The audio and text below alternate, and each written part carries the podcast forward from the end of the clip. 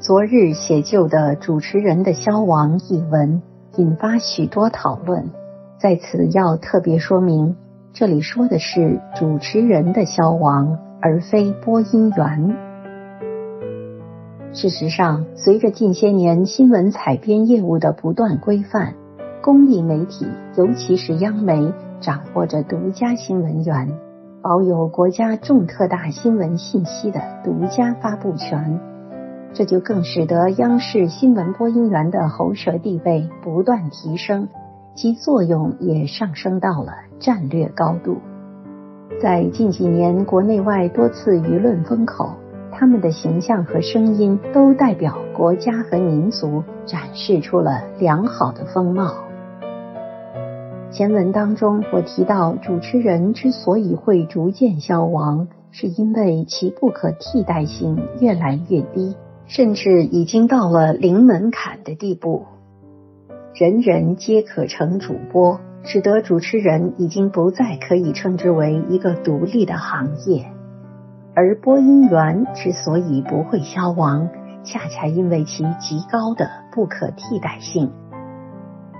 放眼央视的主持人队伍，其专业背景可谓五花八门，但再看央视的播音员队伍。几乎是清一色的播音专业，或者中国传媒大学播音专业。这揭示了一个现象：主持人没有专业壁垒，播音员有，而且壁垒森严。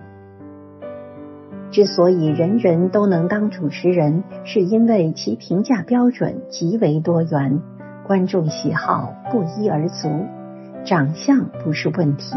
声音不是问题，字音不是问题，种种的不是问题，成为播音院校主持专业的一个无解的问题。归根结底，主持人根本无法培养，任何针对主持人的教学体系和经验总结，最后都成为了屠龙之术。而播音员的评价体系就要简单的多。形象端庄，声音清晰，字正腔圆，准确流畅，这也是受众对于播音员的基本要求。这些要求也基本杜绝了其他专业的各路大神插足的空间。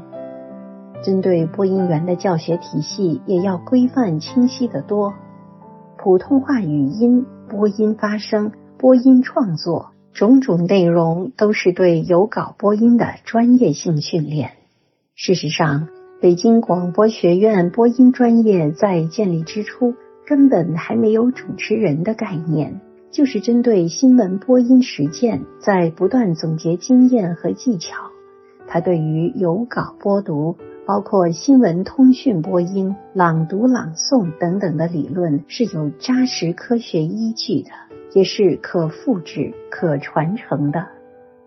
任何教学的前提都是可复制，比如一加一等于二，换哪个老师来教都不会有第二个答案。有稿播读的教学基本就符合这个属性。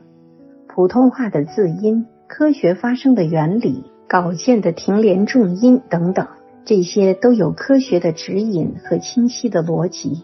老师之间可能会存在风格上的细微差别，但是总体的方向和呈现的教学效果是基本一致的。再看所谓的主持人教学，基本处于百家争鸣当中的各说各话。同一个人今天说的话和明天也未必一样，更不要说知识的复制和传承了。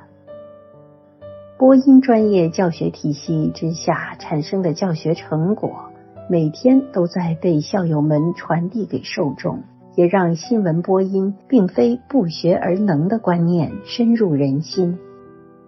说到这里，总算要请出今天文章标题的主角康辉老师。在二零二二年十二月二日晚间的新闻联播节目直播过程当中。康辉独立完成了六十一分钟不间断新闻播音，稿件总字数一万三千一百四十三字，并且全程零失误。不客气地说，这绝对不是非专业人员能够做到的事情，甚至是只有专业人员中的佼佼者才能尝试的事情。要验证这件事情的难度，您只需要打开手机，随便翻出一段五百字的文章进行连续播读，先看看自己能不能不大喘气、不咽口水的读完，再看看自己是否能零失误，最后再听听他人听完之后的感受。康辉老师对播音专业来说最大的价值是，他不仅代表了行业标准，他也将行业标准提升到了常人无法企及的高度。人们不会跟一个数学家或者物理学家去叫板他们的专业，却每每在看完一个主持人的主持之后，生出“我上我也行”的想法。而在康辉老师为代表的优秀播音员们造就的行业标准之下，一个有自知之明的人，想必很难对播音员出言不逊，甚至不会生出“我也能试试”的念头。放眼全球华语播音，中国大陆的新闻播音已经形成了自身鲜明的风格和规格。代表着中国作风和中国气派。中国台湾地区的新闻节目里，经常会引用大陆新闻联播的播音片段，这时便会出现大陆播音员和台湾播音员之间的鲜明对比。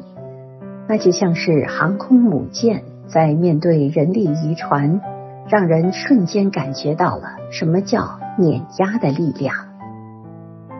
作为播音专业出身的人员，我信奉播音教学体系，并将这套体系应用在公众号的日常泛读和课程当中，吸引来大量朗读爱好者的关注和参与。